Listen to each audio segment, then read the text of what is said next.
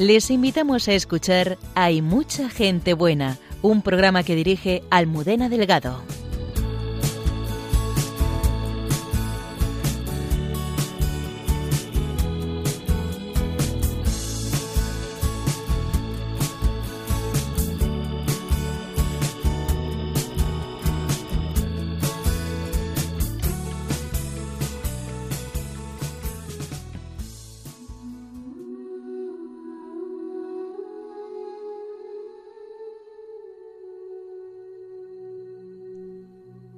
Las lágrimas de una niña hablada diciéndonos que no quiere morir desde un refugio antiaéreo es el rostro de la inmensa tragedia que se está viviendo en Ucrania.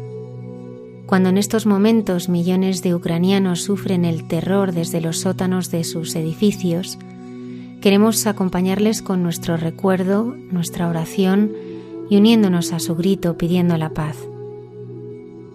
El padre Miguel Márquez, superior general de los Carmelitas Descalzos, en contacto con los carmelitas de los conventos en Ucrania, nos muestra otros rostros de la tragedia, desde la esperanza y viendo en ellos los guiños que Dios nos hace en medio de esta situación.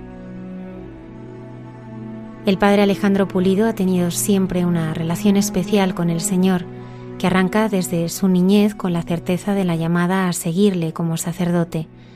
Esta noche nos cuenta cómo Jesucristo siempre es fiel y abre caminos para poderle responder a su llamada.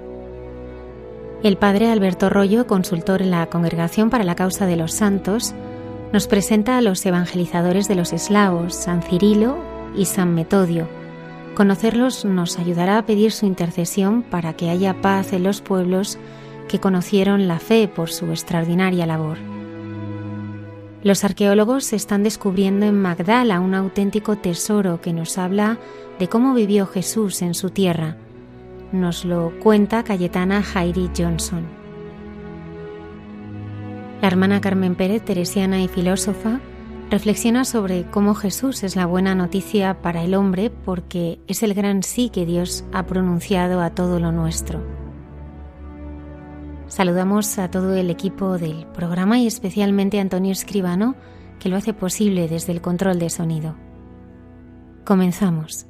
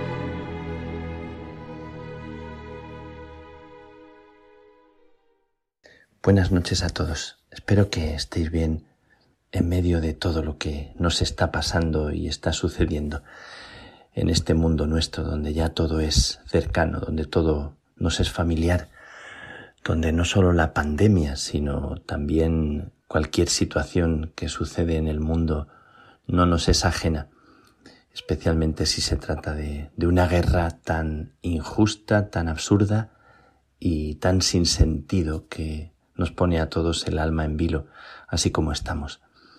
Aunque estoy grabando el programa un día antes de que se emita y todo lo que digo tiene que ver con el día de hoy que hemos vivido totalmente pendientes de, las noticias y yo en concreto pendiente de los hermanos y las hermanas que tenemos en, en Ucrania. He ido dialogando con ellos en la medida que he podido y he ido conectando para saber cuál era su situación y por qué habíamos ya sentido que las bombas estaban cayendo sobre la tierra de Ucrania.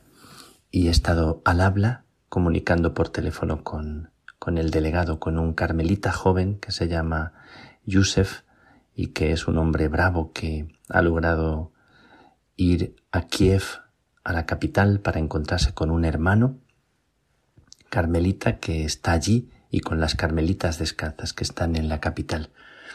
Hemos ido comunicando, compartiendo y, y quería transmitiros la comunión, la conexión con todo el pueblo ucraniano.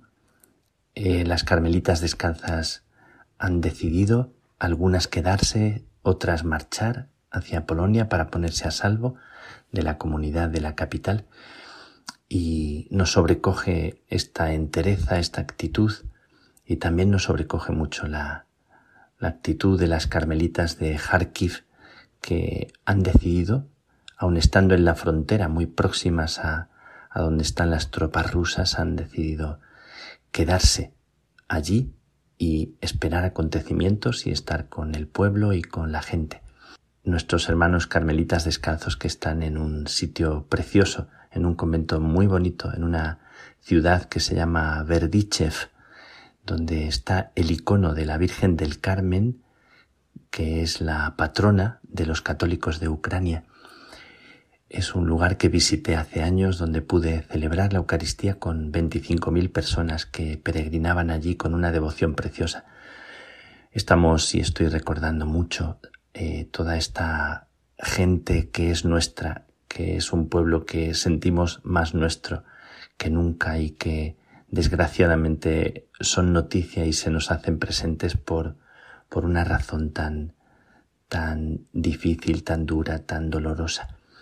Y les han pedido a los carmelitas el, el alcalde de la ciudad de Berdichev que estén allá y que puedan estar pendientes porque nuestro convento es como un búnker, fue cuartel militar, aun siendo iglesia cuando estuvo ocupado antes también por los rusos y nos han pedido estar allí y poder acoger a la gente que, que pueda llegar si las cosas se ponen muy mal.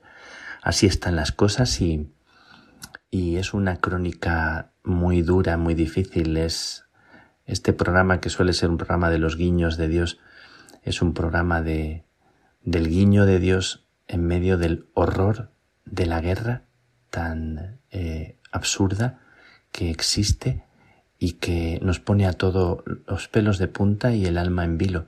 Y tal vez arranca de nosotros esta complicidad y esta comunión que tanto necesita nuestro mundo, tan dormidos como estamos en, en tantas realidades que parece que nos anclan en nosotros mismos, en nuestras comodidades, en, en nuestros pequeños problemillas. Y cuando surge algo así parece que, que la vida se hace, se hace más real, parece que se nos abren los ojos, parece que el alma se despierta y, y despierta como de un sueño, el sueño en el que vivimos habitualmente, en el que hay tantas situaciones que, que nos atrapan y nos distraen y nos dispersan.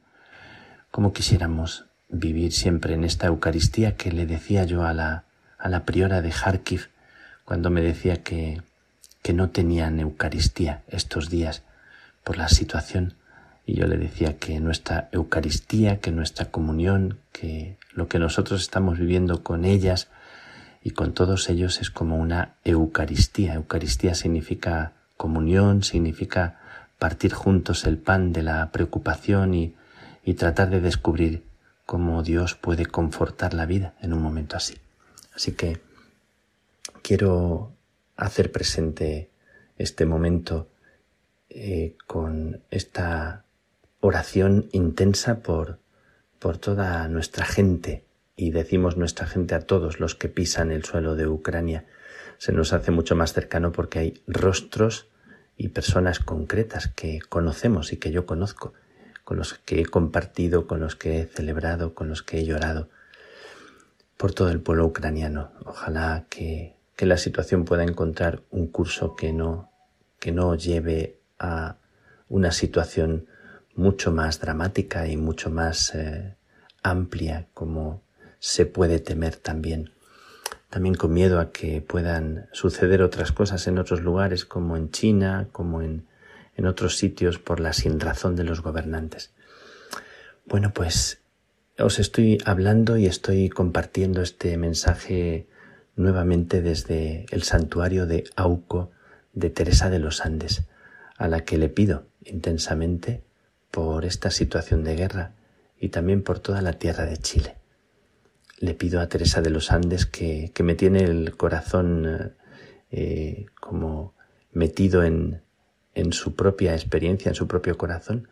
Hemos compartido con la gente de, de aquí que llegan diariamente cientos de personas. Es una experiencia muy fuerte la de sentir cómo la gente sencilla eh, se acerca como a un lugar en el que experimentan una esperanza muy, muy especial, donde se cree en los milagros y donde parece que se renueva la esperanza, en una tierra donde la Iglesia, que ha sufrido mucho y también ha hecho sufrir mucho y ha cometido muchos errores, y es una Iglesia herida que necesita reconstruirse, que necesita reconciliarse, que necesita pedir perdón, que necesita volver a descubrir la simplicidad del origen y, volver a, rescatar una experiencia de Dios que, que sea contagiosa, que enamore, que la haga creíble, volver otra vez a, a esa experiencia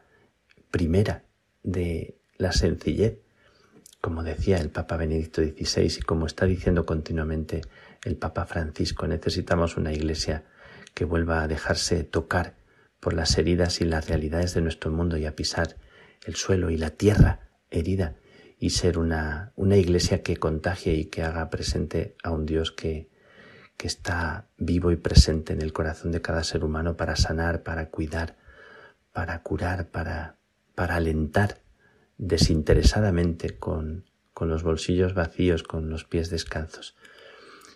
Pues esto pido a Teresita, a Teresa de los Andes en este santuario en el que estoy, un lugar muy tranquilo, con una paz muy especial.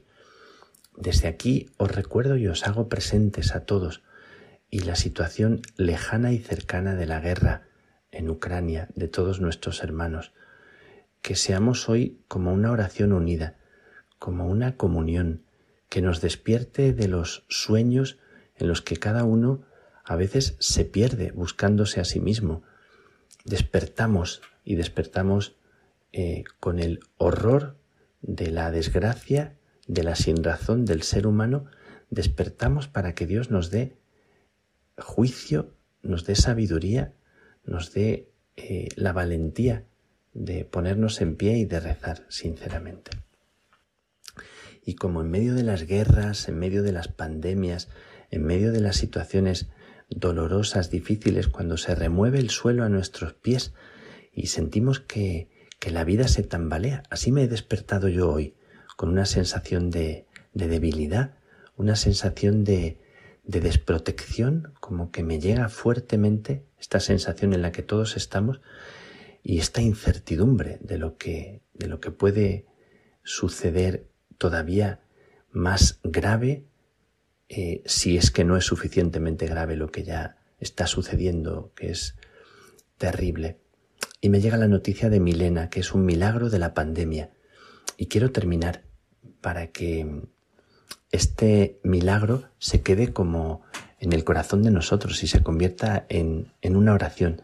y en una acción de gracia. Siempre lo he pensado, que en medio de las guerras hay gente que tiene que dar de comer a otros, sostener a otros, abrigar a otros, dar la mano a otros.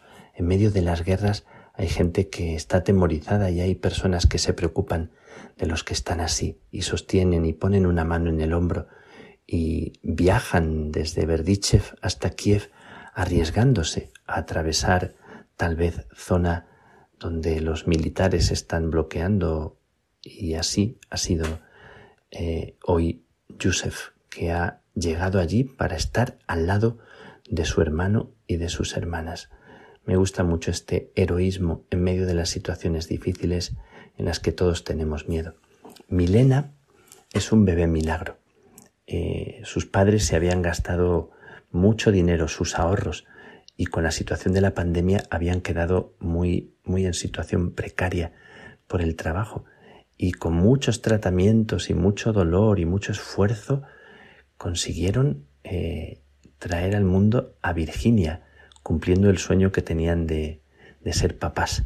Había sido un sueño cumplido que les había dejado también los ahorros muy vacíos y estaban tan felices y tan, y tan contentos.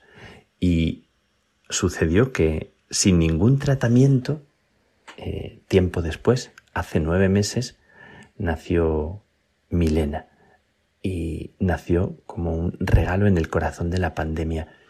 Y Milena hace un día o dos se ha puesto muy malita y tiene fiebre y bronquiolitis y nos han dicho sus, sus papás que le han puesto unas gafitas nasales y, y que su madre está temblando y nos pide oraciones. Y le he dicho, lo voy a decir, lo voy a decir en un programa que escucha mucha gente y que llega a mucha gente que, que es sensible al sufrimiento y al sentir. Y a ti que me estás escuchando, te presento a Milena, la preocupación de su, de su mamá que, que le sostiene la manita y que tiene esperanza en medio de la incertidumbre y que desea que esto sea solo un mal sueño y poder volver a casa. Sostenemos la manita de, de Milena y, y apoyamos nuestra mano en el hombro de esa madre y de ese padre. Y con ellos estamos también sosteniendo la, la manita y poniendo nuestra mano en el hombro, en la espalda del pueblo de Ucrania, pidiendo a Dios la luz, el despertar y que castigue con abrir los ojos, castigue con con algo que por dentro trastoque el corazón y las intenciones de los gobernantes que están ciegos absolutamente y que hacen de este mundo un infierno por sus propios intereses. Pedimos a, Dios juntos por que este mundo nuestro sea un mundo en el que haya justicia, haya paz. Lo pedimos hoy de forma también angustiada y dramática con, con el Papa, que ha pedido oraciones, y yo también he escrito a mis hermanos y, y hermanas para pedir que seamos todos uno. Hoy, esta noche, en este día, somos uno solo. Esta comunión nos hace fuertes, esta comunión nos hace salir de nuestra soledad, salir de nuestro propio dolor y unir nuestro dolor al dolor de las personas que están ahora mismo muertas de miedo y escuchando el sonido de la guerra y la incertidumbre de lo que pueda pasar. Pues delante del Señor y en este momento de la noche quiero pediros que seáis bendición, todos juntos. Bendigamos al pueblo ucraniano y bendigamos a las tierras heridas también por otras guerras que, que no son Ucrania, aunque esta es la que ahora nos tiene el corazón encogido. Pues que Dios os bendiga, que Dios bendiga a cada ciudadano, a cada persona que ahora se siente en la tierra de Ucrania amenazada y pedimos que pueda retornar lo antes posible la paz.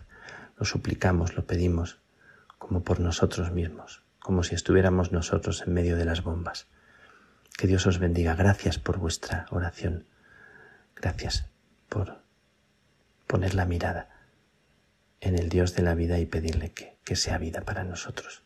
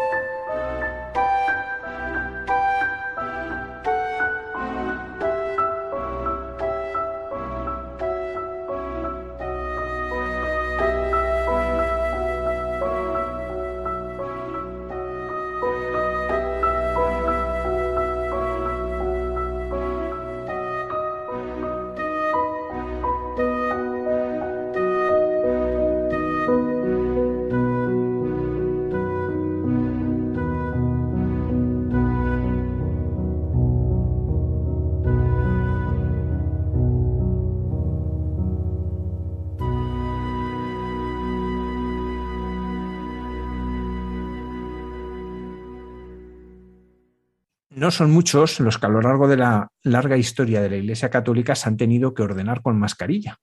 Y esta noche nos acompaña uno de los que le ha tocado esto. Es el padre Alejandro Pulido Pulido, sacerdote diocesano de Madrid, que es vicario parroquial en Santa María de Majadahonda. Él es licenciado en psicología y esta noche nos acompaña para hablarnos de su encuentro con el Señor y cómo escuchó la llamada a seguirle. Buenas noches, padre Alejandro. Muy buenas noches, ¿qué tal? Alejandro, para conocerte mejor, ¿cómo era tu familia, el entorno social en que tú te mueves en tu infancia y juventud?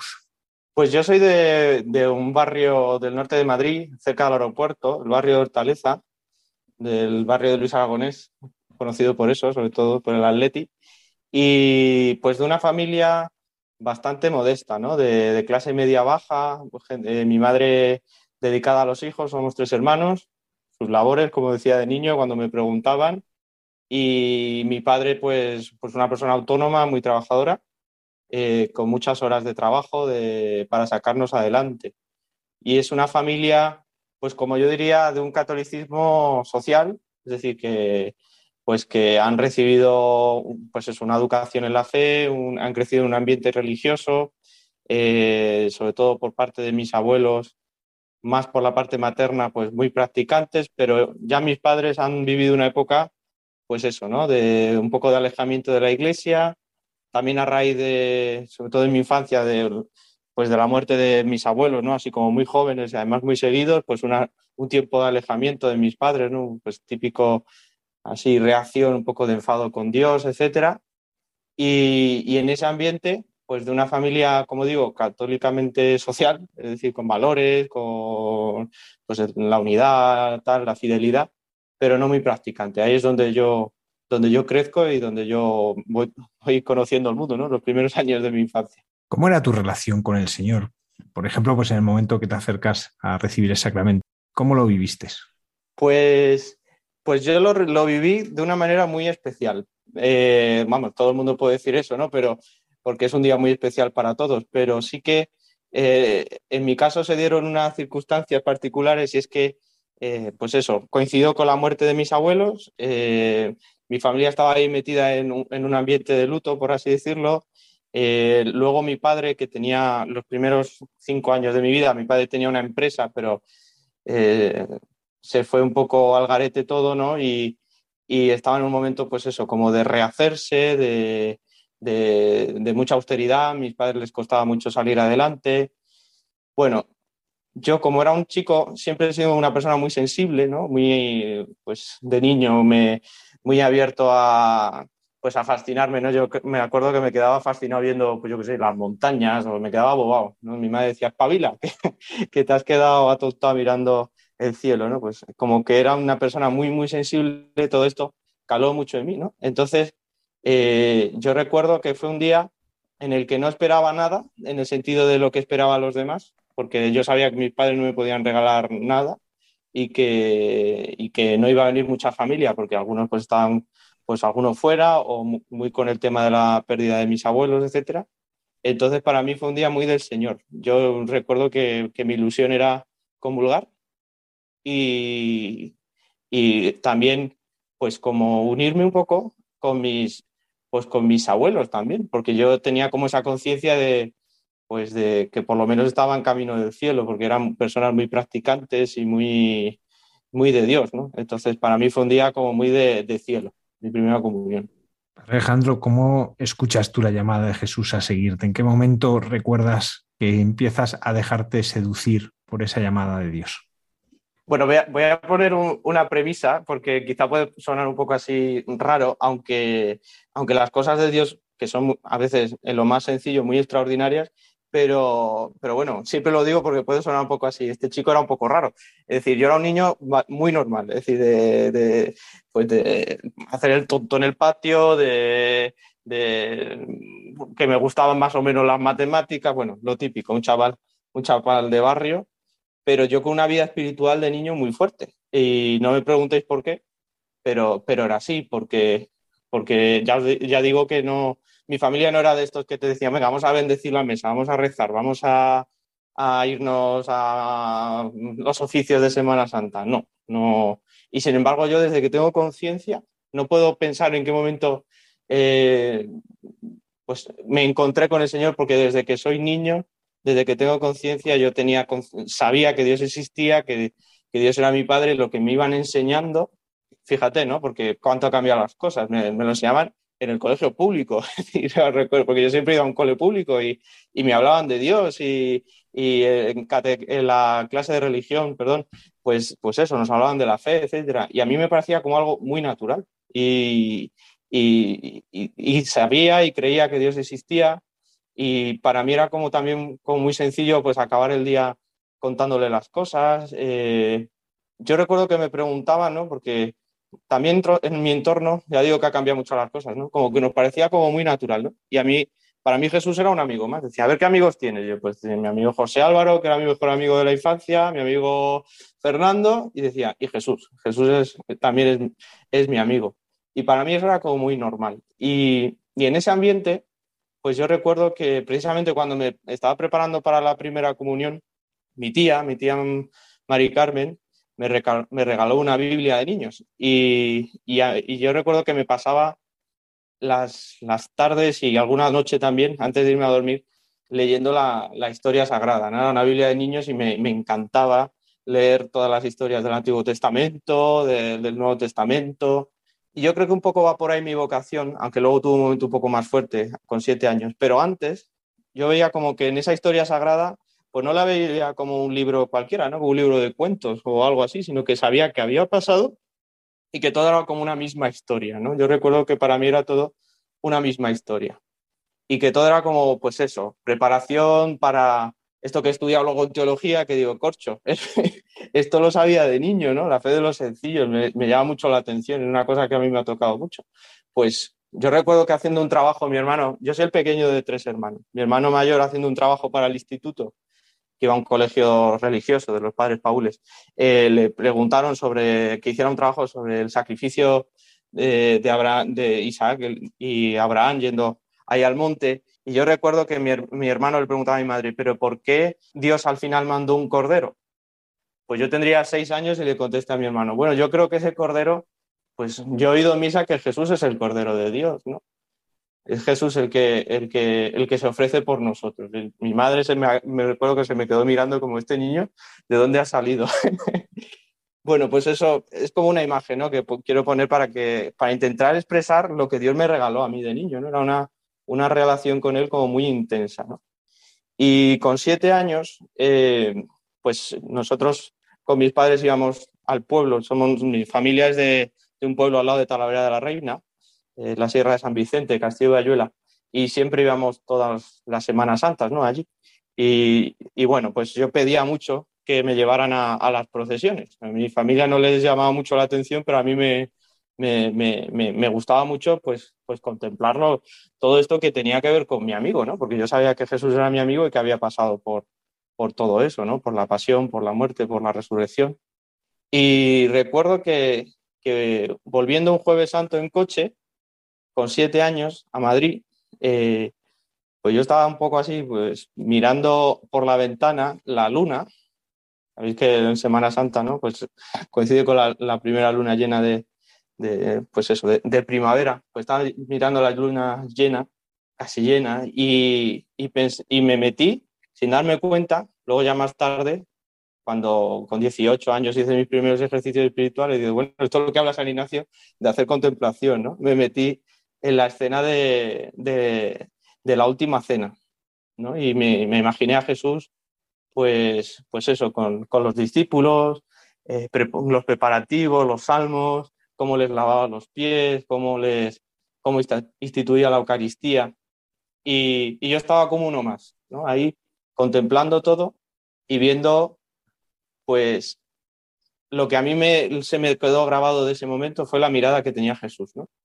Era, era una mirada como que le salía fuego de los ojos, no sé, es una de, alguien que estaba pues loco de amor. Y, y, y ya está. Es, yo ahí sentí que mi vida eh, tenía que ver con ese momento, ¿no? Con, con, ese lavatorio de los pies, con esa Eucaristía, con, ese, con, ese, con esa institución del sacerdocio, con ese momento de, de intimidad y de entrega de, de Jesucristo. Esto lo digo así, ahora ya con 32 años, claro.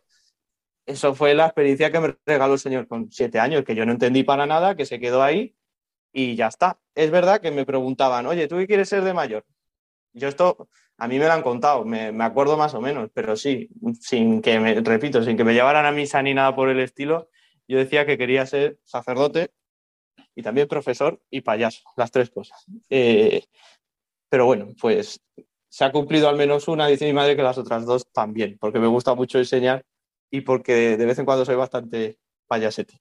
Alejandro, y tú sin embargo estudias una carrera y todo, ¿por qué una llamada tan temprana tarda en haber una respuesta o no tarda en haber una respuesta y la respuesta es de otra manera? Pues yo creo que más bien, bueno, las dos cosas, ¿no? Sí que es verdad que la respuesta tarda en materializarse porque, porque, pero bueno, fue para bien, ¿no?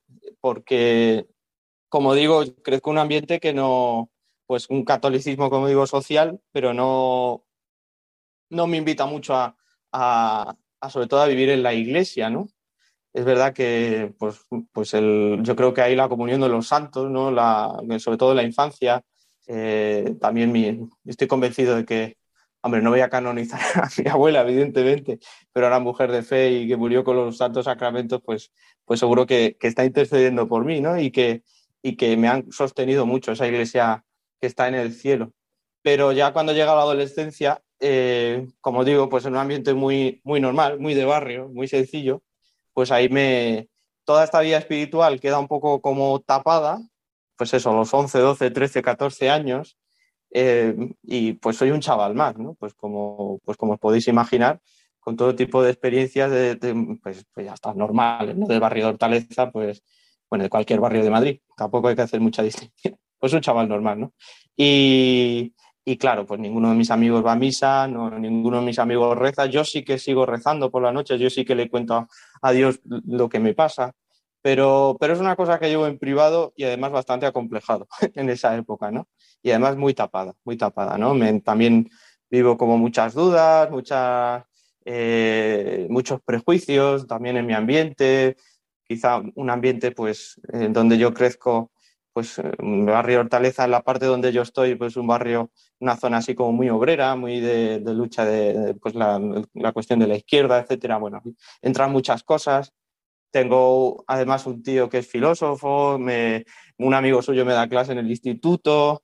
Bueno, allí un batiburrillo bastante fuerte, ¿no? Pero con 16 años eh, me apunto a un nuevo instituto, a San Juan Bautista, ahí al lado de la M30, y, y en ese instituto conozco a, una profesora de religión que es consagrada, eh, que que da un, testimonio, la verdad que impresionante, ¿no? En ese colegio. Es un colegio así como muy, muy bueno, pero muy laicista, ¿no? El tema de Dios, eh, eh, como que, bueno, que está un poco apartado, ¿no? Y esta mujer está ahí dando testimonio, dando la cara, eh, dando, comprometiéndose mucho con los alumnos eh, genera pues como muchos debates, es, atrayente, ¿no? Yo recuerdo que había gente que no era creyente y se apuntaba a las clases de religión simplemente por el hecho de, pues de, participar en, los debates y de participar en las cosas que esta mujer proponía. Nos, lleva a hacer voluntariados, nos lleva a hacer oración, es muy valiente, ¿no? Porque lleva a chavales y nos mete a todos delante de una capilla y nos dice, bueno, hala, poneros a rezar. Pues en ese ambiente, con 16, 17 años, eh, todas esas cosas que tenía latentes en la infancia, como que, volvieron a, resurgir, ¿no? Sobre todo muchas preguntas eh, y, el deseo de, retomar o de comprometerme a dar un paso en la amistad con Jesucristo, ¿no? Porque él, ha sido siempre mi amigo, me ha tratado muy bien y como que veo que, que mi vida está un poco como disociándose, ¿no? Entonces yo empiezo a hablar con esta profesora y, y esta profesora me dice, mira, a ti lo que te falta es vida de iglesia. Y yo, pero vida de iglesia, si yo la sensación que tenía era que la iglesia era una cuestión de, honestamente, una cosa de viejas, ¿no? porque nunca había participado, la única, la único recuerdo que tenía era mi abuela y mis abuelos, poco más, ¿no? Y, y, esta me invita a una vigilia de jóvenes en la Catedral de la Almudena, el año 2007. Y yo digo, bueno, pues vale, voy a ir, pero vamos, que no, que no va a haber nadie aquí, ¿no? Y, cuando llego eh, está la catedral a rebosar de jóvenes. Bueno, pues ahí fue evidentemente un punto de inflexión en mi vida, ¿no? Eh, empiezo como me confieso después de, muchos años, eh, experimento la alegría de, esa confesión, bueno, un cambio fuerte en mi vida, ¿no? Empiezo, empiezo a participar de, de, pues de grupos de, fe, estoy unos años participando, esta mujer consagrada eh, de las Cruzadas de Santa María, entonces estoy durante un tiempo con la, con la milicia de Santa María, ¿no? Ahí es como fue mi inserción eclesial primera, fue con la milicia de Santa María, hago campamentos con 17 años y, bueno, pues, pues ahí muy fuerte, ¿no? Un cambio de vida fuerte, pero a la vez coherente con todo lo que Dios había ido sembrando, ¿no? Y claro, aquí viene la cuestión. Mi familia de repente ve esto que pasa y aunque lo respetan porque se fían de mí, pero soy el pequeño de la familia, dicen, ten cuidado, ¿qué está pasando aquí? Eh, se asustan un poco, ¿no? Porque ven como un cambio muy radical en mí. Además, pues eso, recién, puedo decir como recién convertido, pues ahí hay, tengo un poco como que templar todo ese ánimo, ¿no? Porque es como yo quería transformar el mundo a los San Francisco Javier, pero, pero bueno, Dios me trató muy bien porque, porque me hizo ver rápidamente eh, dos cosas, ¿no? Hice ejercicios espirituales ese año además así a, bien, siete días de silencio sin haberlo hecho nunca.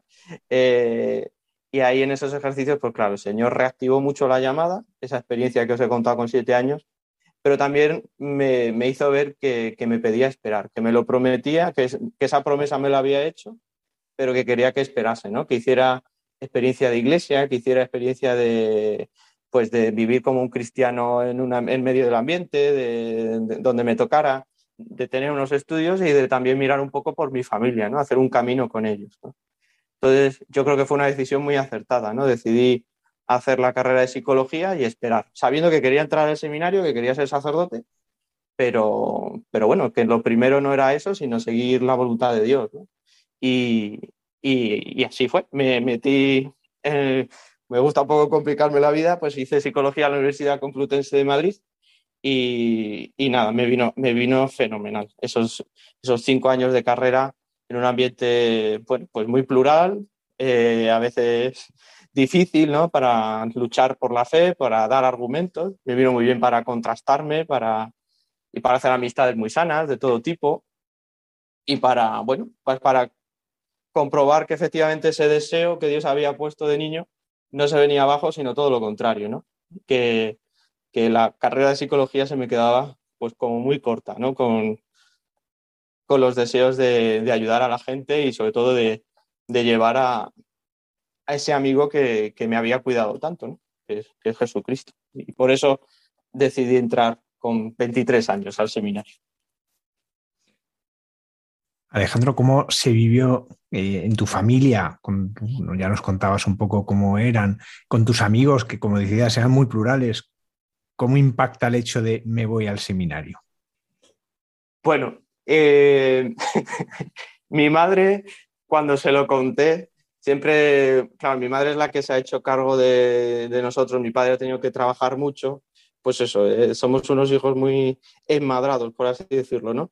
Entonces, cuando, cuando se lo dije, en el fondo ya, ya sabía que me lo dijo, ¿no? Dice, yo lo sé desde que eres niño, ¿no? Es un... Ahí el Señor se ve que regala no solo la vocación al hijo, sino que también hace partícipe a los padres de manera misteriosa, ¿no? Entonces mi madre lo sabía, pero lo que le daba reparo era, pues eso, que me fuera de casa y esas cosas. Pero bueno, mira, ya tenía 23 años, digo, mamá, hay que madurar en la vida y hay que volar un poquito, ¿no? Entonces, bueno, eso fue lo que más le costó a mi madre, pero, pero bien, lo colocó bien y, y esa, mi madre fue la primera, ¿no? Incluso antes de que yo entrara al seminario, ya empezó como a reactivarse en ella, pues en el fondo una vida espiritual que ella siempre había tenido, porque luego me contó cosas que ya en el seminario que dices, jova, eh, qué profundidad, ¿no? Qué, qué, vivencia de la fe, a pesar de que haya tenido su, su alejamiento, que luego se, se, cambió, ¿no? Ya en segundo de seminario mi madre pues se confesó y ya empezó a, pues, a ir a misa y ya, pues eso, a rezar el rosario todos los días y, y, tal. Pero bueno, que, que, mi madre, pues eso, lo vivió con, con pena que me fuera de casa, pero en el fondo era como algo inevitable, ¿no? Ya veía que iba a pasar. Y, y mi padre, pues que, que, nos quiere muchísimo y que es una persona muy honrada, yo creo que también ahí el Señor ha sembrado en mí la vocación por, por el testimonio de mi padre, ¿no? Por, por, por, el trabajo que ha hecho y por, y por cómo ha sabido afrontar muchas dificultades, ¿no? Por lo menos a nivel humano ha sembrado mucho en mí. Bueno, pues tuvo una respuesta así que, que dices muy varonil y muy graciosa, porque dice, bueno, ¿y para qué se estudia psicología? Haberte entrado antes. Yo, pues, bueno, papá, pues había que hacerlo así y ya está. Dice, bueno, pues entonces muy bien, pues adelante. Y, y nada, entonces pues, pues mi padre eh, también ha hecho su proceso y bueno, pues eh, después de mi madre también, claro, donde va mi madre va mi padre y, y también pues se, se, confesó después de muchos años y, y, ya pues va a misa con mi madre y, y en un ambiente muy, muy, muy majo, ¿no? De mis padres están muy contentos.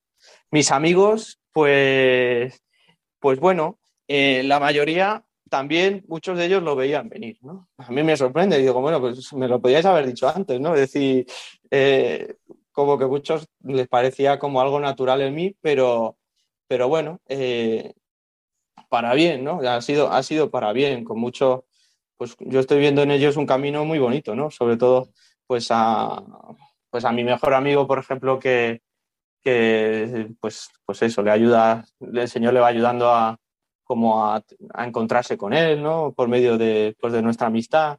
Este verano ha bautizado a su hija. Eh, bueno, ves, vas viendo esas cosas, ¿no? Que el Señor va haciendo en tus amigos. Aparte de casar a, la mayor parte de ellos, en estos dos, dos, años y medio, pues se casado un montón de amigos. Es, es impresionante, ¿no? Y, y, luego los de la carrera, bueno, pues con mucho respeto y con, y con mucha, bueno, pues haciendo su camino, ¿no? Sobre todo yo tuve dos amigos en la carrera que, que, que bueno, uno, uno, se definía como, como ateo y el otro, eh, pues, pues es el, vamos, el, yo lo cuento así, la gente se queda un poco cuando lo cuento en catequesis, hay un poco para provocar a los chavales cuando te hacen típica pregunta de los prejuicios de la iglesia, tal, no sé qué. Después, pues yo cuento mucho el testimonio de la amistad con, con, con mi amigo David en la carrera, que es el, para que os hagáis una idea, es la, la persona que, la primera persona que quiso casarse, que no casarse evidentemente, eh, cuando Zapatero aprobó la ley homosexual del matrimonio homosexual en España y que tenía muchísimos prejuicios hacia la iglesia pero nos hicimos muy, muy amigos y yo recuerdo que en tercero de carrera tuvimos una conversación que, que me dijo que, que, se le habían caído todos los palos del sombrajo, ¿no? Me vino a decir, eh, dice, no, para nada me esperaba, me esperaba que, que, que la iglesia bueno, pues eso, la doctrina la entiendo como la plantea, me está cuestionando mucho, incluso que al, al, punto que ha tenido cambios en su vida, ¿no? Pero sobre todo me dijo que, que se había sentido acogido y, y, reconciliado con una experiencia de Dios que él también había tenido, ¿no? De, de pequeño y de joven, ¿no? Entonces, bueno, pues hay un camino de acompañamiento muy bonito y una amistad que se mantiene. Y el otro, Jaime, mi amigo, el que se definía ateo, ya no se define como ateo, ya se define como creyente y está haciendo su, su, su camino. Y yo repito, por eso digo que es, que es muy bonito porque el Señor lo va haciendo. ¿no? Yo no, yo no puedo decir que haya convencido a nadie ni que haya, simplemente son cosas que van surgiendo porque, bueno, pues, pues por medio del misterio de, de la elección, yo creo, ¿no? Que el Señor pues elige para, pues para bien nuestro, pero también buscando sobre todo el bien de, de tanta gente, ¿no? Entonces, bueno, pues es así, es así, yo lo, lo, que puedo contar, lo que he visto y oído, ¿no? Como dice, como dice la palabra. Alejandro, después de un proceso largo de formación, llega a la ordenación, primero diácono, y luego, cuando ya estaba en la perspectiva de ordenarte, se para el mundo. Llega una pandemia y se para el mundo. ¿Cómo viviste tú ese momento en el que se para el mundo? Tú te ves a las puertas de la ordenación y me imagino que en ese momento no sabías si te ordenabas o qué pasaba. ¿Cómo viviste tú ese momento desde este punto de vista? De estar esperando algo que parece que de repente se vuelve tal vez inalcanzable.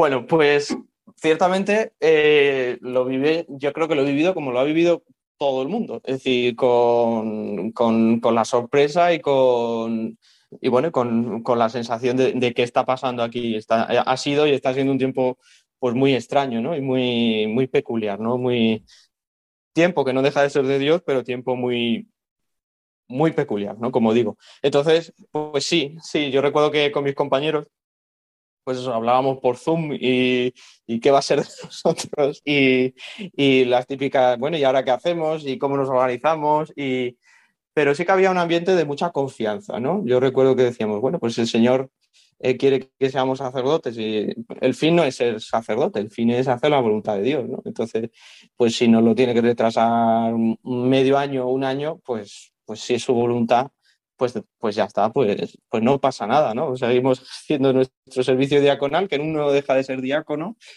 cuando es sacerdote, ¿no? Sigue viviendo ese servicio, ¿no? Y, y ya está, el Señor, el Señor lo hará. Entonces, bueno, pues es verdad que mm, cuando hablábamos con los formadores y con el rector, decía, que no sabemos cómo, vamos a hacer, ¿no? Hay que pensar que, era justo el momento de, pues que el, desconfinamiento primero, ¿no? De a ver cómo hacer todo nuevo, eh, cómo hacemos las cosas. nosotros nos, íbamos a haber ordenado en mayo y efectivamente no nos ordenamos en mayo y nos dijeron, bueno, pues ya, ya, pondremos, ya pondremos fecha.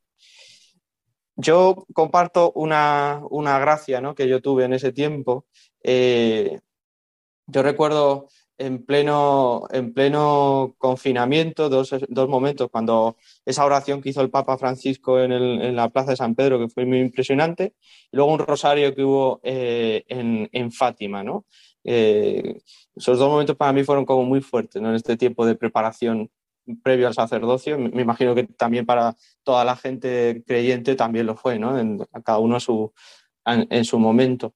Pero, pero yo desde que, como os he contado antes, tuve un tiempo en la milicia de Santa María y se me inculcó mucho el amor a la Virgen, ¿no? Y, y, pues eh, también el mensaje de Fátima, ¿no? De la Virgen. Bueno, eh, yo estaba convencido de que, de que la Virgen pues iba a sacar adelante eh, pues este, esta, esta llamada y esta ordenación. Entonces dijo, yo lo puse mucho en las manos de la Virgen y que, y que ella se encargara.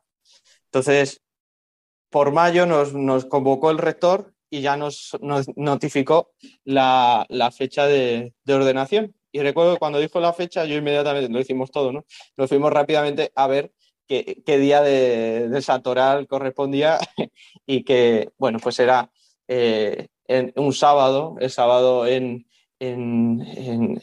junio, que es el sábado del Inmaculado Corazón de María. ¿no? Pues yo recordé, ¿no? Al final, mi Inmaculado Corazón triunfará. ¿no? La Virgen eh, en el corazón de María, pues se cumplen las promesas de Dios. ¿no? Y, y, así fue, así fue. Eh, nos ordenamos el día del Inmaculado Corazón de María del año 2020. Alejandro, ya llevas un tiempo sacerdote en estos extraños tiempos. Eh, ¿Qué es lo más hermoso de ser sacerdote para ti? Lo más hermoso. Bueno, es una pregunta muy difícil porque hay tantas cosas, hay tantas cosas de, y además que, que, te sorprenden cada día, ¿no? Los siete años de seminario están muy bien, pero ayudan mucho, son muy necesarios, pero no te haces una idea de lo que es ser sacerdote, ¿no? Luego ya lo empiezas a descubrir, ¿no? Una vez empiezas.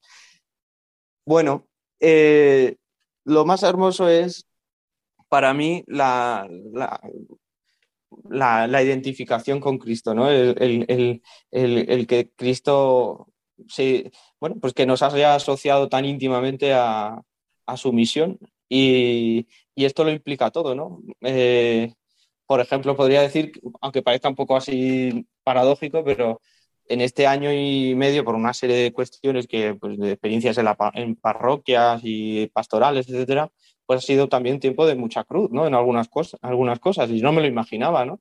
Eh, de cruz muy profunda, de, de, de, algunas cosas incluso pasarlo un poco mal, pero cruz gloriosa, ¿no? Y entiendes que ser sacerdote también implica implica mucho la cruz, ¿no? Y, a toro pasado, es verdad que cuando uno está metido ahí, pues no lo, puedes pasar más o menos mal, todos tenemos situaciones de cruz en la vida, pero, pero entiendo que, es una de las cosas más bonitas, ¿no? Que el Señor te asocie también a, ese misterio de, entrega, porque por algo lo decimos, ¿no? Las palabras de la, consagración. Esto, es mi cuerpo, esta es mi sangre, ¿no? Pues ahí el sacerdote también está llamado pues todo cristiano, ¿no? Pero el sacerdote como Cristo sacerdote, pues, pues a, pues a, cargar con la cruz, ¿no? Y a, entregarse las cosas concretas. A mí eso me parece, me parece muy impresionante, ¿no? Y, y, un privilegio, un privilegio muy grande.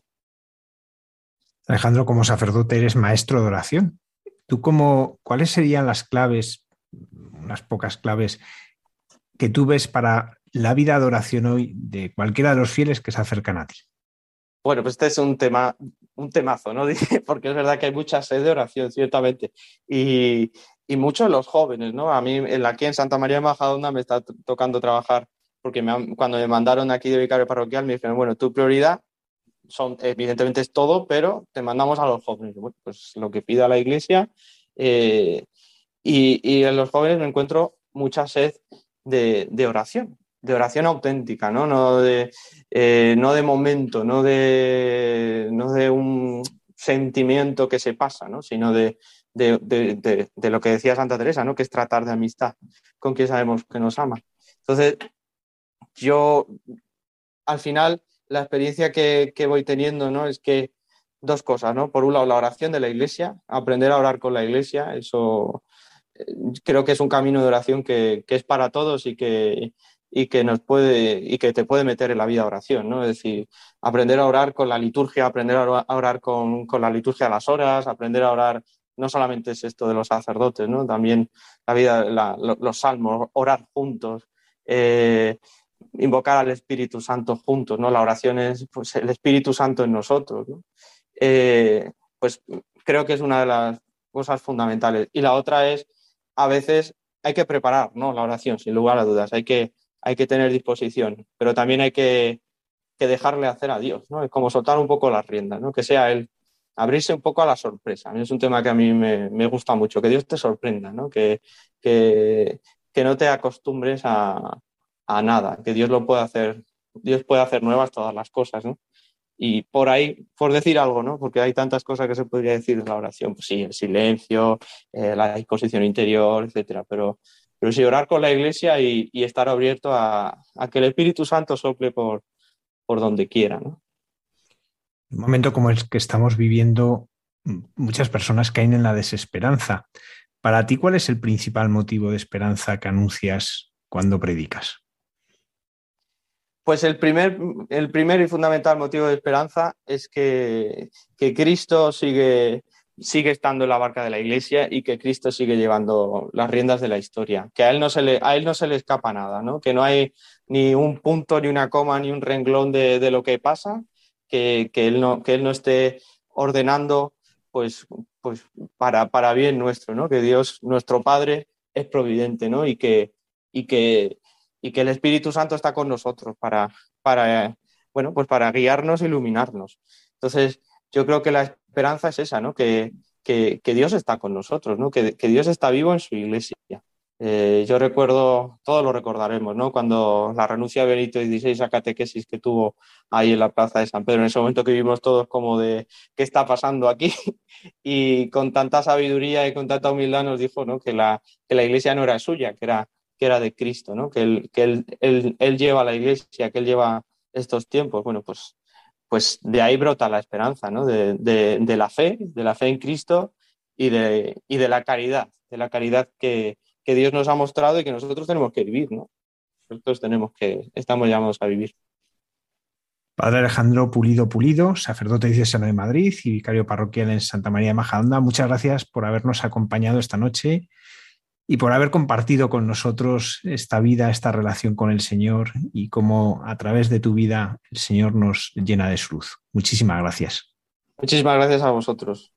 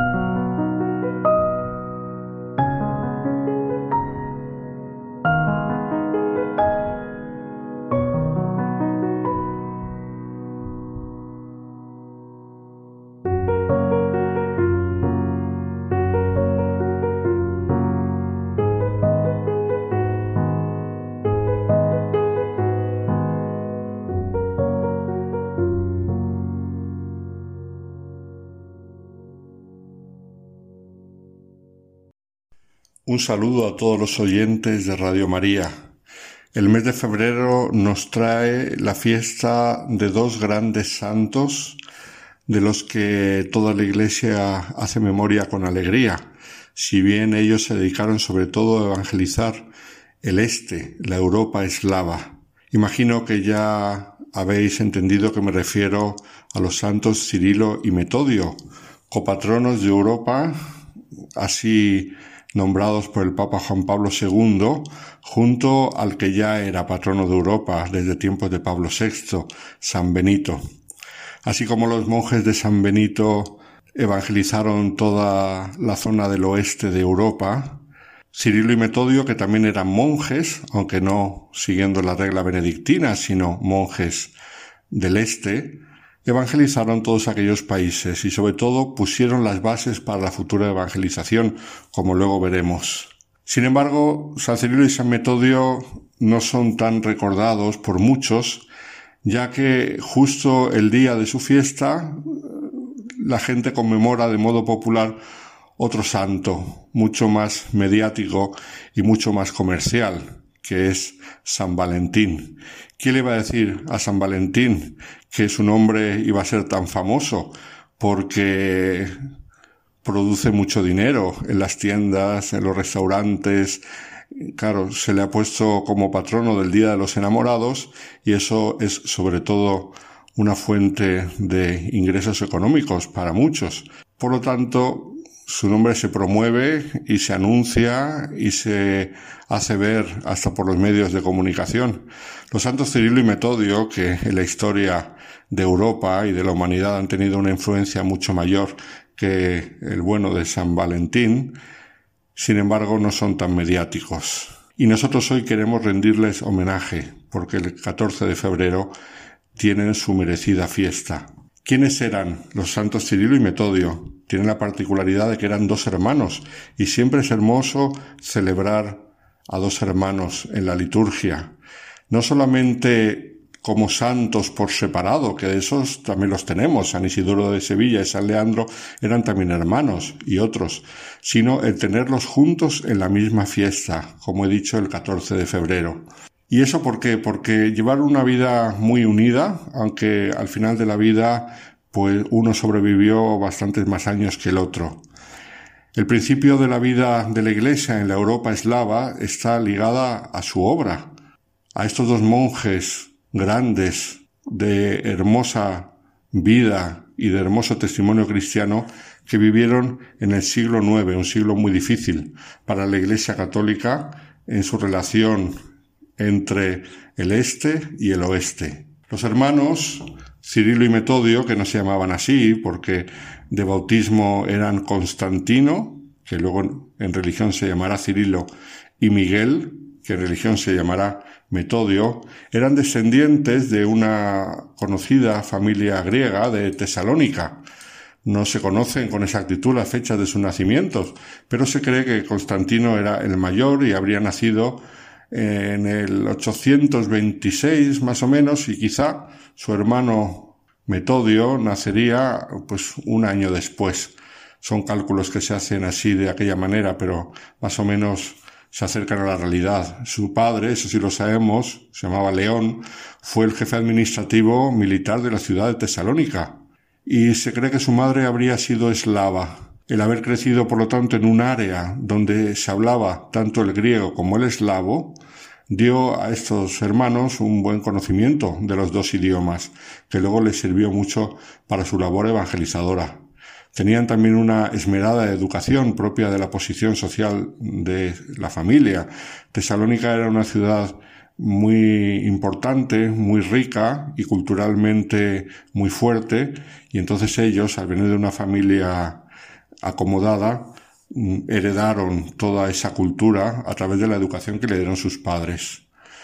De una especial preparación escolar fue Constantino mm, el que la tuvo, más que su hermano, porque su hermano, Metodio, ingresó pronto en religión, pero Constantino la recibió eh, junto al hijo del emperador Miguel III, emperador de Constantinopla, y uno de sus maestros y protectores fue el célebre teólogo mm, Focio, que llegó a ser patriarca de Constantinopla y que tantos problemas dio después a la Iglesia Católica, porque fue uno de los artífices de la separación entre los que después se llamaron católicos y los ortodoxos. Estamos en la Constantinopla del siglo IX, que estaba en el apogeo de su esplendor. Constantinopla era la capital del mundo civilizado y centro importantísimo de cultura cristiana. Allí acudió Constantino a estudiar. El patriarcado gozaba de muchísimos privilegios, lo que unido a la intromisión de los poderes civiles en el terreno eclesiástico ofreció terreno propicio a las intrigas y a la venalidad de los altos dignitarios de la Iglesia. Los monjes eran los que preferentemente salvaguardaban la ortodoxia y defendían la Iglesia de las injerencias civiles.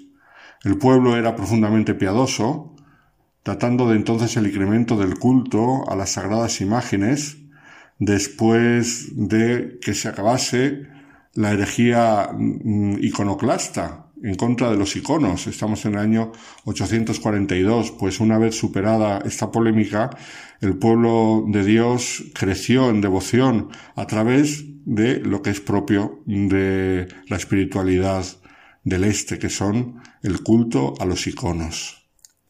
Constantino, después de finalizar sus estudios, podía tener en el mundo brillantes éxitos, pero su corazón iba buscando otra cosa. No le gustaba nada la vida oficial. Tenía una pésima relación con Focio, que entonces era el teólogo de moda en la corte y que, como hemos dicho, llegó a ser el patriarca, causando grandes problemas para todo el orbe cristiano. Y Constantino decidió retirarse a un monasterio. Pero ante la petición de la emperatriz Teodora, demoró su retiro porque la emperatriz le había cogido mucho aprecio. No olvidemos que fue compañero de estudio de su hijo. El año 847 recibió la ordenación sacerdotal y fue nombrado bibliotecario patriarcal, archivero curial y secretario del Consejo Eclesiástico. Pero él, eh, su corazón no estaba feliz y ante las injusticias que a diario tenía que ver en el desempeño de su cargo, decidió irse de la ciudad sin avisar a las autoridades.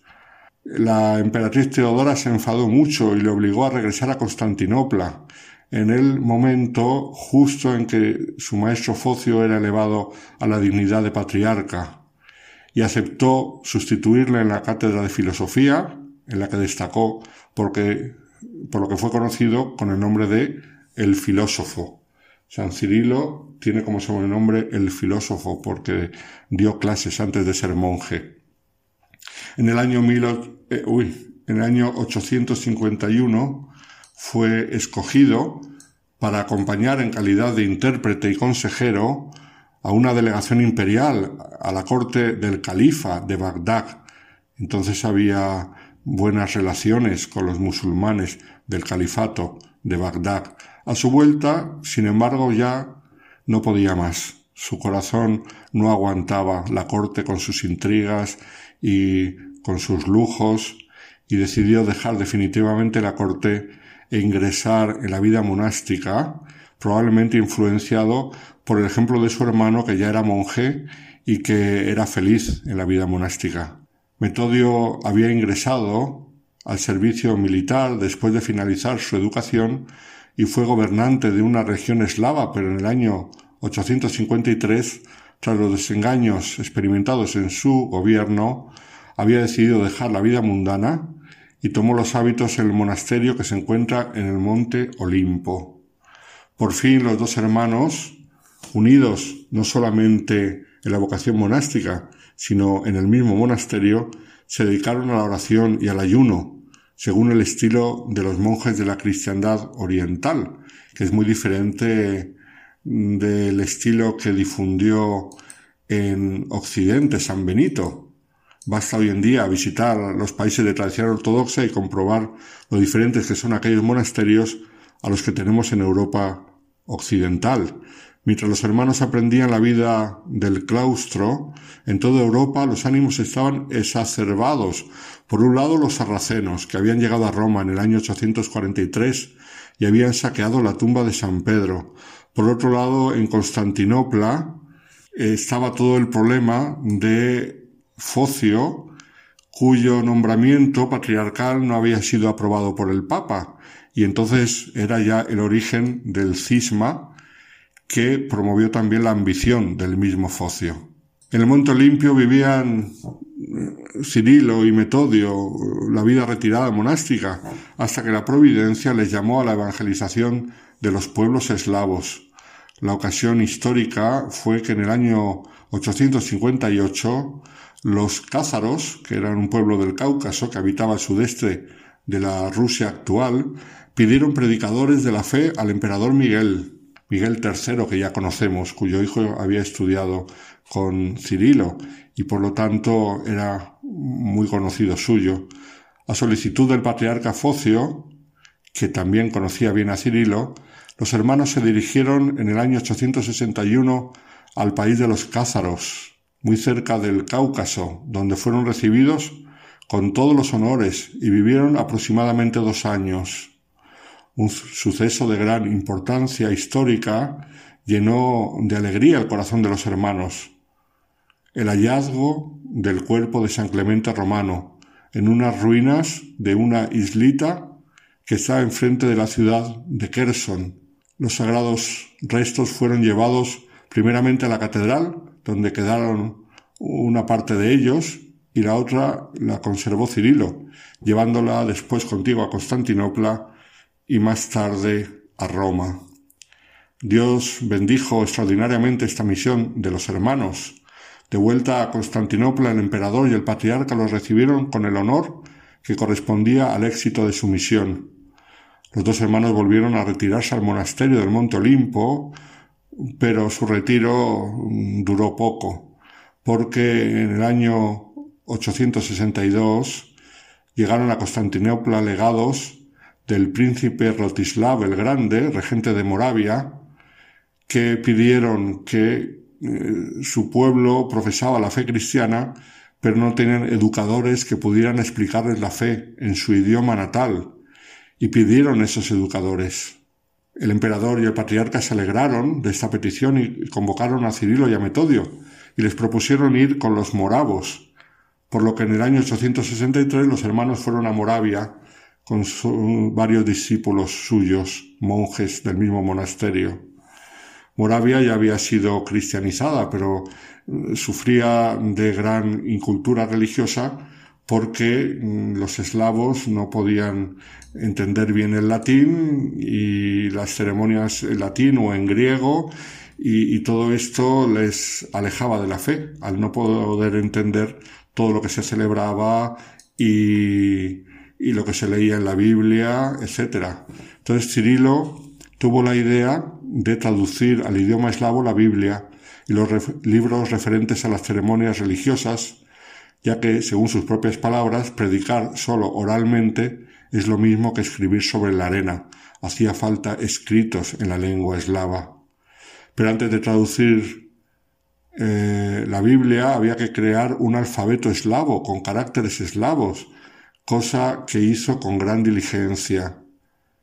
En cuanto el alfabeto estuvo preparado, Cirilo tradujo al idioma eslavo selecciones del Evangelio y de los Hechos de los Apóstoles. Cirilo creó el alfabeto eslavo, por eso se llama el alfabeto cirílico en su nombre, que es totalmente diferente del alfabeto latino que nosotros tenemos. Pues durante varios años se dedicó Cirilo a la traducción al idioma eslavo, después los diferentes oficios litúrgicos, el resto de la Sagrada Biblia, con gran éxito pastoral. Pero los predicadores germanos se quejaron de ellos al Papa Nicolás I porque interpretaban que mm, se llevaban de calle a los catecúmenos y a la gente y tenían más éxito que estos predicadores germanos que no mm, habían traducido nada al eslavo y que hablaban, sí, la lengua eslava, pero que no tenían nada por escrito. Y sin embargo, el método de Cirilo y Metodio tuvo muchísimo más éxito. Entonces el Papa Nicolás I les convocó a Roma, a los hermanos, pero cuando llegaron a Roma el Papa había ya fallecido. Eh, y tuvieron que ser recibidos por su sucesor, el Papa Adriano II, que le recibió con todos los honores, pues había corrido la voz que traían las reliquias del que fue el Papa Clemente. Es verdad que, como hemos dicho, las encontraron en su primera misión. El mismo Papa Adriano, numerosos cardenales y obispos y una muchedumbre inmensa de ciudadanos les salieron al encuentro y llevaron procesionalmente el santo cuerpo del Papa Clemente, Adriano tuvo ocasión de conversar largamente con Cirilo y prendado de su profunda piedad, su ortodoxia y su celo apostólico, bendijo con gusto a los hermanos y aprobó sus proyectos misioneros. Curiosamente, fueron allí acusados para rendir cuenta y, y, fueron honrados grandemente por el Papa y por toda la curia romana porque su fama les precedía.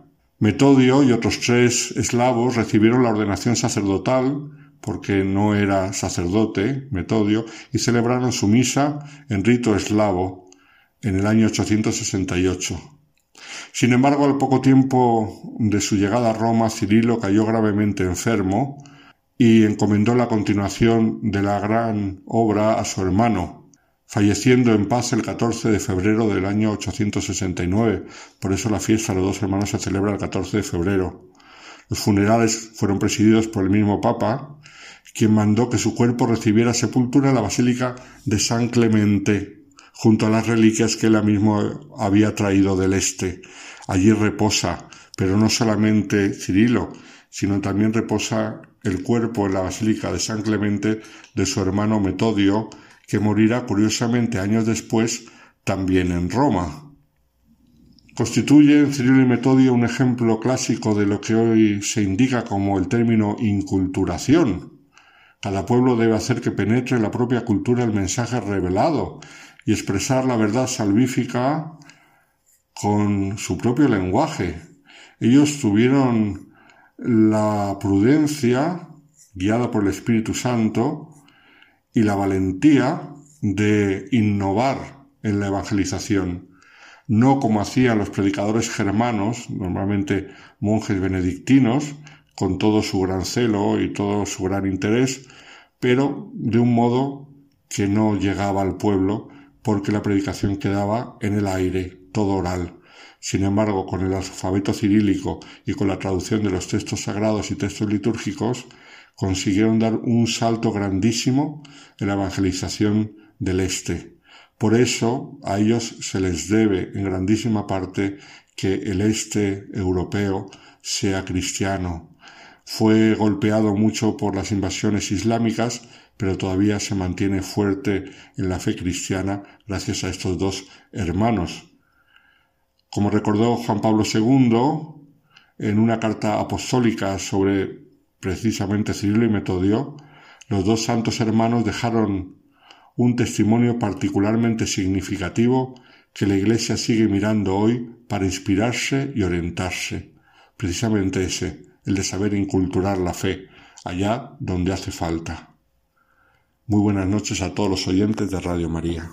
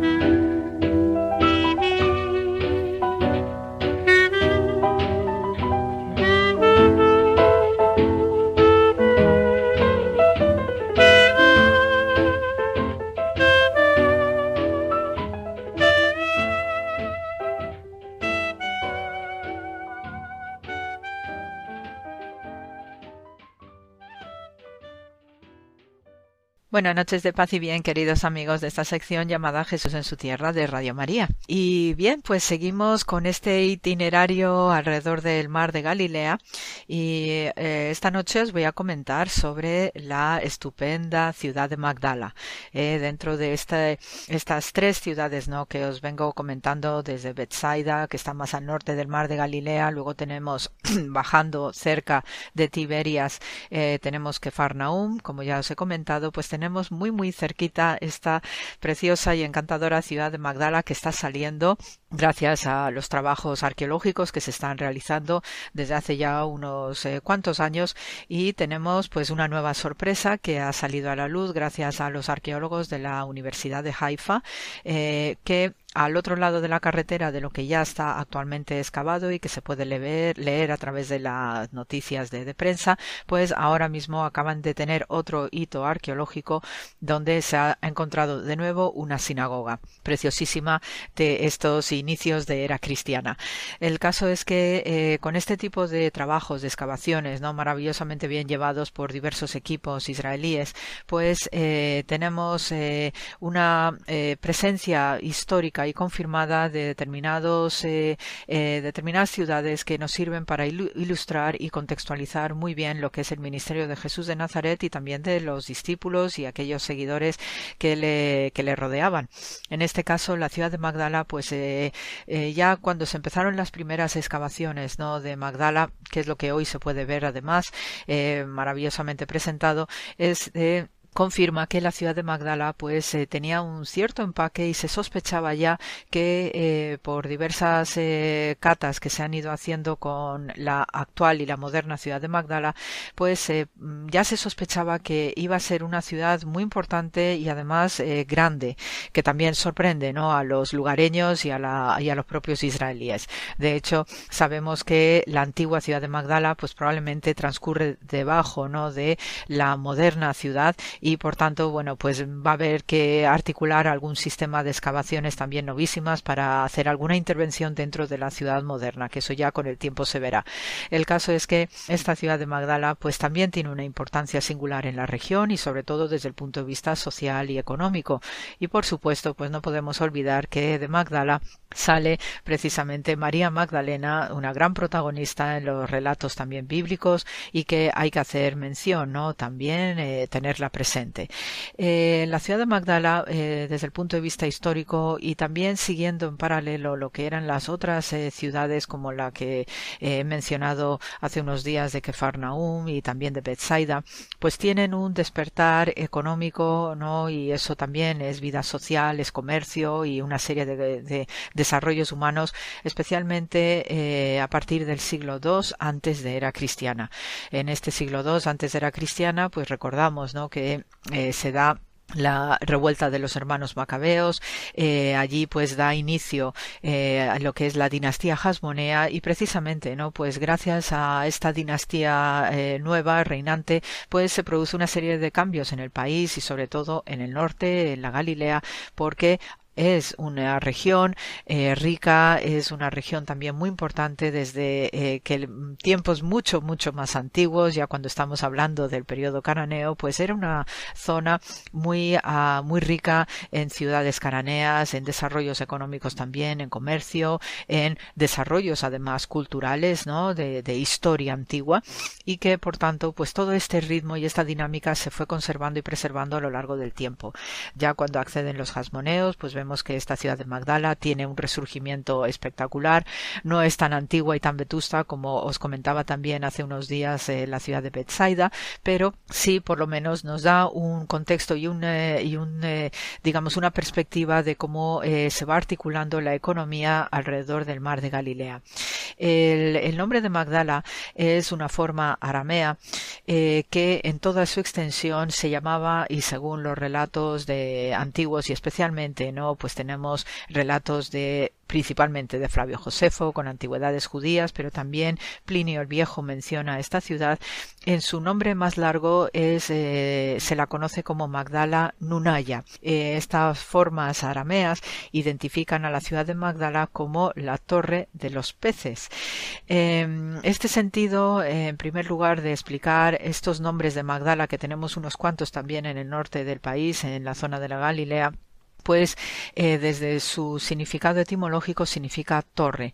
Y Magdala en Unaya pues significaba la torre de los peces porque precisamente para vigilar no eh, la, vida en estas ciudades eh, ribereñas del mar de Galilea cuya economía dependía precisamente de la pesca pues estas torres servían para también ejercer una función de vigilancia para evitar pues que hubiera violencias no contra las ciudades por las circunstancias que fueran. Entonces estas torres eh, que en hebreo las conocemos como migdalot, pues también es una antigua forma, una antigua costumbre que tenía ya el mundo bíblico del Antiguo Testamento de preservar sus caminos, sus ciudades, etcétera, porque en el fondo no son ciudades especialmente amuralladas, pero sí pongo una torre pues para que me haga la función o el servicio de vigilancia para mantener también el orden. Y sobre todo ya sabemos que todas las ciudades donde hay un comercio intenso, donde hay un desarrollo económico, pues también se expone pues a latrocinios y a asaltos varios y entonces pues hay que mantener la paz del lugar y esto sí también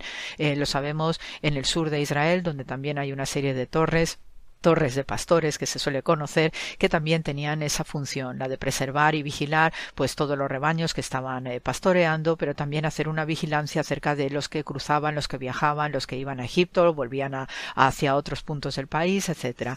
Entonces en este sentido eh, la ciudad de Magdala cumplía esa función para vigilar su propia ciudad pero también para controlar los caminos que iban desarrollándose a lo largo y alrededor del mar de Galilea y también cómo salían hacia el Mediterráneo por ejemplo, que era también una salida muy cómoda desde Tiberias, Kefarnaum, Magdala, se podía salir perfectamente en línea recta hacia el Mediterráneo y eso también servía a estas torres pues para la vigilancia.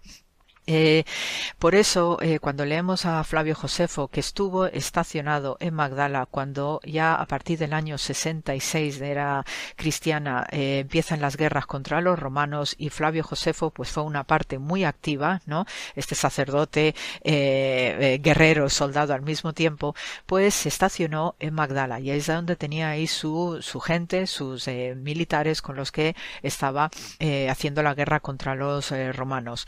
Hubo una serie de disensiones también con la ciudad de Tiberia, sabemos y no lo narra ¿no? el propio eh, Josefo y otros historiadores de la antigüedad, no como Plinio el Viejo, en el cual pues eh, Flavio Josefo eh, pues no siempre tenía muy buenas relaciones con todos los elementos eh, sublevados contra Roma y especialmente los eh, compatriotas ¿no? de la ciudad de Tiberiades pues también no se quejaban de las acciones de Flavio Josefo y casi se monta otra revuelta contra Flavio Josefo. El caso es que con este tipo de detalles históricos pues vemos también no cómo era este inicio de la guerra contra los romanos a partir del año 66 y que después pues trágicamente va a conducir a la destrucción del templo de Jerusalén en el año 70.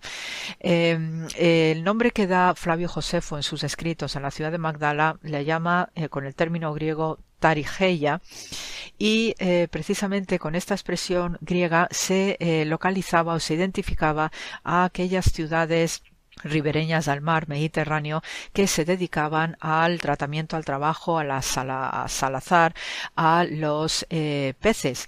Y entonces la ciudad de, o con el nombre de Tarigeia, pues hay también otras identificaciones eh, con esta palabra griega en las costas de Egipto, por ejemplo, y era el, típica denominación pues para eso, ¿no? Para eh, dar nombre a estos lugares donde se hacía el salazón del pescado, poco más o menos se le hacía un tratamiento pues como tenemos en nuestros bacalaos y eran un producto de alto eh, alto gusto y prestigio gastronómico que a los romanos los tenía fascinados.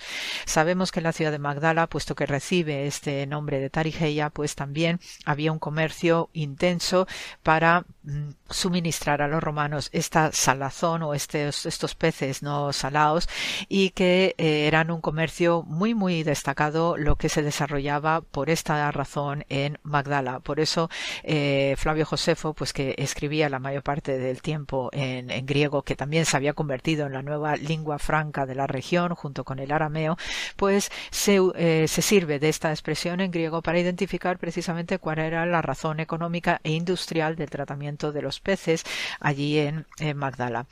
Ya después, desde puntos de vista ya más arqueológicos, pues como os indicaba, es una ciudad de cierto empaque, ya se sabe, ¿no?, de la existencia de varias sinagogas y probablemente y con toda seguridad, pues ya los eh, arqueólogos y los especialistas israelíes, pues van confirmando que el gran número de sinagogas que se daban en estas ciudades a partir del siglo I de, de era cristiana pues eh, se debe a que obviamente había muchos eh, feligreses, había muchos parroquianos, ¿no? Si me, os preferís esa expresión. Entonces, eh, todas estas sinagogas pues estaban funcionando al mismo tiempo. Eso no quiere decir, ¿no? Que hubiera una disidencia, que hubiera un fraccionamiento social, sino que simplemente al tener un mayor desarrollo estas ciudades, pues obviamente se van desarrollando todas estas casas sinagogales que también pues daban el servicio litúrgico y también hacían la función social de ser escuelas, etcétera, para una población que iba en aumento. Y gracias, pues eso, a las excavaciones, pues estamos descubriendo unos, eh, unos lugares, ¿no? Físicos, ¿no? De, de, piedras, de, de, estos edificios singulares como son las sinagogas de este periodo, luego, pues determinadas eh, formas, ¿no? De, vida de las casas, eh, como también tenemos diversos elementos que nos muestran cómo hacían el salazón del pescado, etcétera. Es decir, que nos da pues un entorno riquísimo e inspirador además, pues para eh, poder por lo menos en nuestra mente imaginar pues cómo eh, se movía Jesús de Nazaret en este entorno donde estaba toda esta industria desarrollándose y con la viveza que produce también el, mercadeo, el estar eh, de gentes que van y que vienen y que siempre pues suponen un punto de vista pues eh, añadido ¿no? a lo que podemos estar leyendo en el texto sagrado. Ciertamente, eh, las excavaciones de Magdala, pues, de Magdala eh, supone un auténtico hito y sabemos que también hasta la fundación del Estado de Israel en el año ya formalmente de 47-48, pues eh, se había convertido en una villa de árabes, eh, algunos de ellos árabes cristianos, otros pues árabes musulmanes, y entonces por eso esta ciudad pues pudo mantener una cierta dinámica hasta que luego ya se funda el Estado de Israel y queda incorporada en todo este discurso novísimo de, del Estado ya pues como os comentaba la historia nos eh, sitúa no a María Magdalena en esta ciudad que tiene muchísimo encanto y además que cuando uno la visita ya pues puede ver todo lo que se ha excavado pues también se hace uno y da un eh, se hace uno la idea no de lo que está viendo y cómo pudo haber sido la vida de sus gentes allí no eh, hay muchas historias no relacionadas con este epíteto de Magdalena y parece ser pues que bueno, también era una forma no típica de los lugareños de identificarse entre sí. Eh, sabemos del relato bíblico, ¿no? En el Antiguo Testamento, como también muchos eh, personajes eh, bíblicos entre profetas y patriarcas, etcétera, pues todos tenían esa identificación típica utilizando la toponimia y por tanto pues María Magdalena eh, no va a ser menos, ¿no? el caso es que eh, tenemos en María de Magdalena pues eh, una presencia rotunda, especialmente con los relatos no relacionados con la resurrección y parece ser que María Magdalena pues debía formar parte, ¿no? De un grupo de mujeres, ¿no? En el cual pues estaba María la madre de Jesús y que este grupo de mujeres pues también parte ¿no? de todo este grupo humano amplio en el cual pues Jesús de Nazaret se movía y que iban con él y otras veces pues se quedarían en sitios, ¿no? Entonces esta es una dinámica propia de la predicación de estos inicios de era cristiana. El caso es que eh, la verdad que eh, resulta cada vez más atractivo y más eh, fascinante ver cómo se trabaja en nuestro campo, en esta unión de lo que es el texto sagrado con la arqueología, con la historia, con el comentario y la hermenéutica también, ¿no? De lo que representan estos lugares. Y la verdad que cuando estuve viendo, ¿no? Ya los informes previos, ¿no? Del nuevo hallazgo en Magdala con esta novísima sinagoga también, ¿no? Con la Universidad de Haifa, pues la verdad que uno no deja de sonreírse en el corazón y de ver que Tierra Santa sigue siendo ese libro abierto por el cual pues la historia sagrada continuamente se nos va revelando y se va haciendo cada vez más eh, viva. Así que con este comentario sobre Magdala y que espero también poder visitar pronto ya si Dios quiere para este año poder regresar a Israel, pues eh, seguiré informando también de novedades con respecto a esta excavación y otras tantas que también de manera muy muy interesante se están dando alrededor del mar de Galilea. Así que todavía nos esperan más sorpresas y que afortunadamente se puedan contar. Así que con este programa de hoy, pues se os desea mucho amor como siempre, eh, a seguirse cuidando y ya la primavera que va abriendo ese camino, pues también que nos sirva para de nuevo empezar a respirar y a seguir para adelante con fe y sobre todo confiando que el plan de Dios sigue ahí. Así que gracias por la escucha y hasta la semana que viene.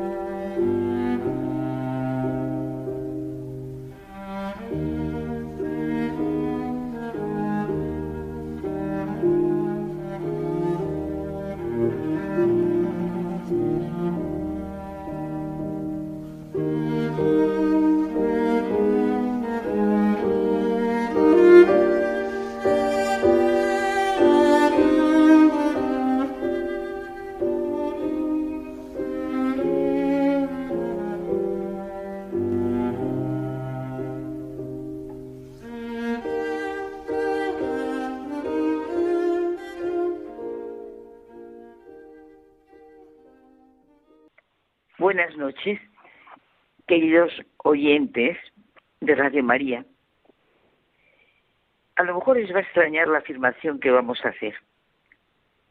El modo en que vemos el problema es el problema, porque la manera en que interpretemos lo que nos sucede nos provoca bienestar o malestar.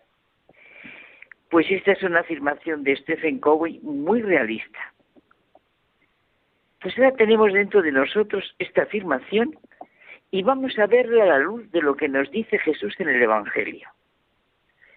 Todos experimentamos en nuestra vida diaria, solo hace falta un poco de reflexión, que Jesús nos dice siempre lo que nos hace realmente bien y necesitamos, lo que nos sana.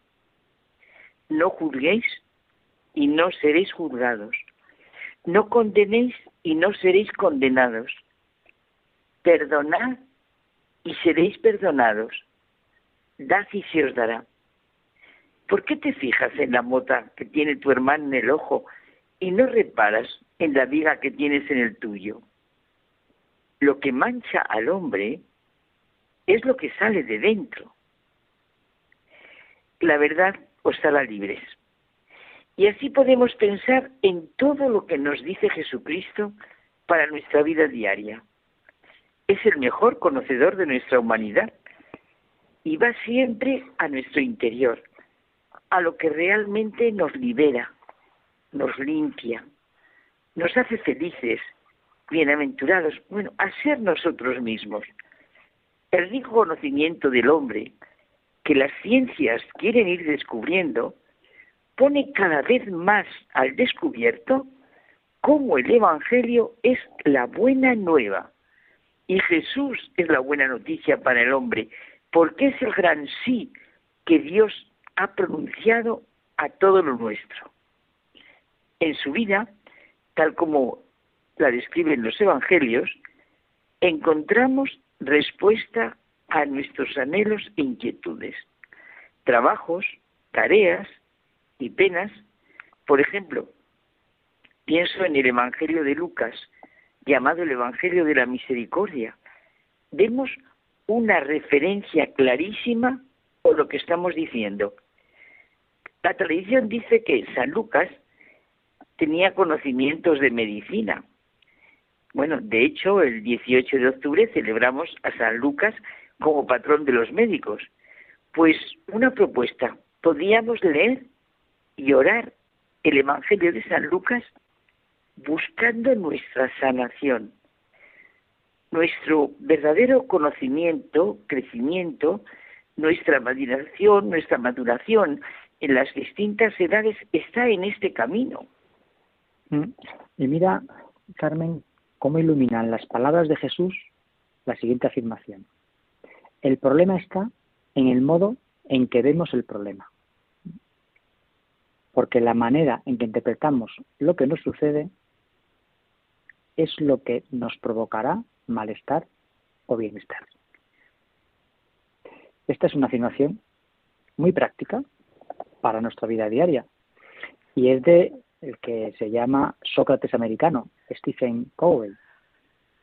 Y es verdad que el modo en el que vemos el problema es el problema. Nuestra vida cotidiana se forma desde, dos polos, el fuera y el dentro. Lo que me ocurre fuera es orientado y enjuiciado desde mi interior. Lo interior está llamado, despertado y nutrido desde fuera. Ni puedo perderme fuera, por tanto, ni enredarme desde dentro. No pueden las cosas que ocurren tener un, violento predominio en mí. ¿No te parece? Ya lo creo. ¿Cómo miraríamos? Nos pondríamos frente a la realidad, a nuestras circunstancias concretas, si la fe, la esperanza y la caridad configuraran de hecho nuestra vida. Sin dualismos, porque mi fe no está separada de mi vida diaria, porque la esperanza es el horizonte en que vivo, porque la caridad es la dinámica de mi vida. La fe, la esperanza y la caridad son el fundamento de la vida de la persona en todo su sentido. No podemos hacer divisiones en la persona. La fe, la esperanza y la caridad son lo realmente humano y necesario al hombre. Solo con fe, esperanza y amor podemos vivir. Son nuestro interior que tú hablabas, nuestra urdimbre que dice Roz Carballo. Pensemos en nuestra vida ordinaria. No es posible vivir sin creer en alguien, sin esperar algo, sin amar y sentirnos amados. Y es que es un hecho que solo la verdad nos hace libres. En el interior del hombre está la verdad. Y por eso se trata de ir a la raíz del problema. Porque no debemos conformarnos con aspirinas o parches. Por eso lo que decíamos de Stephen Covey, que es curioso que para iluminar esta afirmación cuenta una experiencia suya. Dos acorazados asignados a la escuadra de entrenamiento habían estado de maniobras en el mar con tempestad durante varios días. Yo servía en el buque, dice el insignia, y estaba de guardia en el puente cuando caía la noche. La visibilidad era pobre, había niebla, de modo que el capitán permanecía sobre el puente supervisando todas las actividades. Poco después de que oscureciera, el vigía que estaba en el extremo del puente informó, luz a estribor. ¿Rumbo directo o se desvía hacia popa? gritó el capitán. El vigía respondió, directo, capitán, lo que significaba que nuestro propio curso nos estaba conduciendo a una colisión con aquel buque. El capitán llamó al encargado de emitir señales, envía este mensaje. Estamos a punto de chocar. aconsejamos cambiar 20 grados su rumbo. Llegó otra señal de respuesta. Aconsejamos que ustedes cambien 20 grados su rumbo. El capitán dijo, contéstele, soy capitán, cambie su rumbo 20 grados. Soy marinero de segunda clase, nos respondieron. Mejor cambie su rumbo 20 grados. El capitán ya estaba hecho una furia y dijo, conteste, soy un acorazado, cambie su rumbo 20 grados. La linterna del interlocutor envió su último mensaje. Yo soy un faro. Y claro, cambiamos nuestro rumbo. Es que fíjate, nuestras percepciones limitadas son una realidad tan importante para nuestra vida como lo era para el capitán La Niebla. La realidad del faro hace cambiar el rumbo. Y hablamos de lo que realmente contribuye a nuestro desarrollo personal. Y eso, y sostenemos que esas verdades son evidentes. Los hombres, seres creados por Dios, contamos con los derechos fundamentales. Hablamos de integridad, de honestidad, de verdad, justicia, de amor, de entrega, porque ya lo sabemos, no se puede hablar de derechos sin deberes de ninguna manera. Hablamos de personas, de principios, los principios que todos entendemos como verdades profundas, fundamentales, de aplicación universal. Se aplican a los individuos, a las familias, a los matrimonios, a las organizaciones privadas y públicas, principios que hoy están completamente olvidados, que son directrices para la conducta humana y que se han ido viendo y descubriendo incluso a la luz de una ley natural universal. Y esto, visto con claridad, hace cambiar el rumbo equivocado. Pero Carmen, todo esto es posible sin un Dios personal, creador, redentor. Todo el suceder de la historia es posible sin la historia de la redención. Sí, teníamos que tener este, este diálogo, pero bueno, a voz en grito para, para todos, ¿verdad? Un acorazado frente a un faro, Dios mío. Lo que nos libera no es la sinceridad, que las peores causas han conocido los hombres más sinceros, sino el amor misericordioso de Dios, la verdad. La verdad libera porque transforma. Nos hace cambiar el rumbo y nos arranca de nuestra esclavitud interior. La fe ilumina toda nuestra realidad, incluso lo que ya hemos vivido y lo que todavía no conocemos ni hemos vivido. Y por eso no vale decir ni sentir que la fe está o es como un tranquilizante para cuando me encuentro mal, o, por, o para cuando ya no sé dónde acudir, o para que se solucionen las cosas. La fe, si es fe, llena toda la vida, todas las relaciones, toda la diversión, toda la tristeza, todo, absolutamente todo, a pesar de los pesares, como decimos en castellano. Ya lo creo, a pesar de todos los pesares. Nuestro vivir sintiendo las palabras de Jesús nos hace libres, libres de nuestros propios egoísmos y desviaciones. Las palabras de Jesús no son una especie de bufanda que se pone y se quita, la forma de enfocar y ver nuestro problema personal es el problema. El problema está en mi yo, en mi manera de mirar la realidad de manera concreta desde mi vocación de llamada a ser hijo de Dios. Como decíamos, a pesar de todas las dificultades y problemas, de todas las situaciones y ambientes, mi impaciencia estropea las cosas. Y es muy importante también atender a que no puedo querer siempre que las cosas se hagan exactamente a mi medida, porque eso siempre lleva al fracaso y al enfrentamiento. Claro, José Manuel, no podemos cansar de abrirnos a la gran realidad de que las medidas de Dios no son las nuestras. Y por último, Carmen, no olvidemos nunca que solo la verdad, la objetiva y la de cada uno de nosotros, nos hace libres, alegres y felices. Exacto. Y así veremos muy bien los problemas. Buenas noches. Hasta la semana que viene.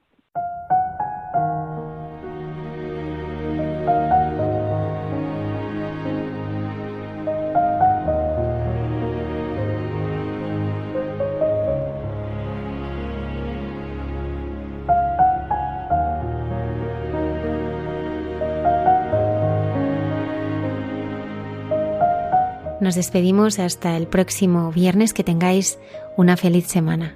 Muchas gracias por habernos acompañado.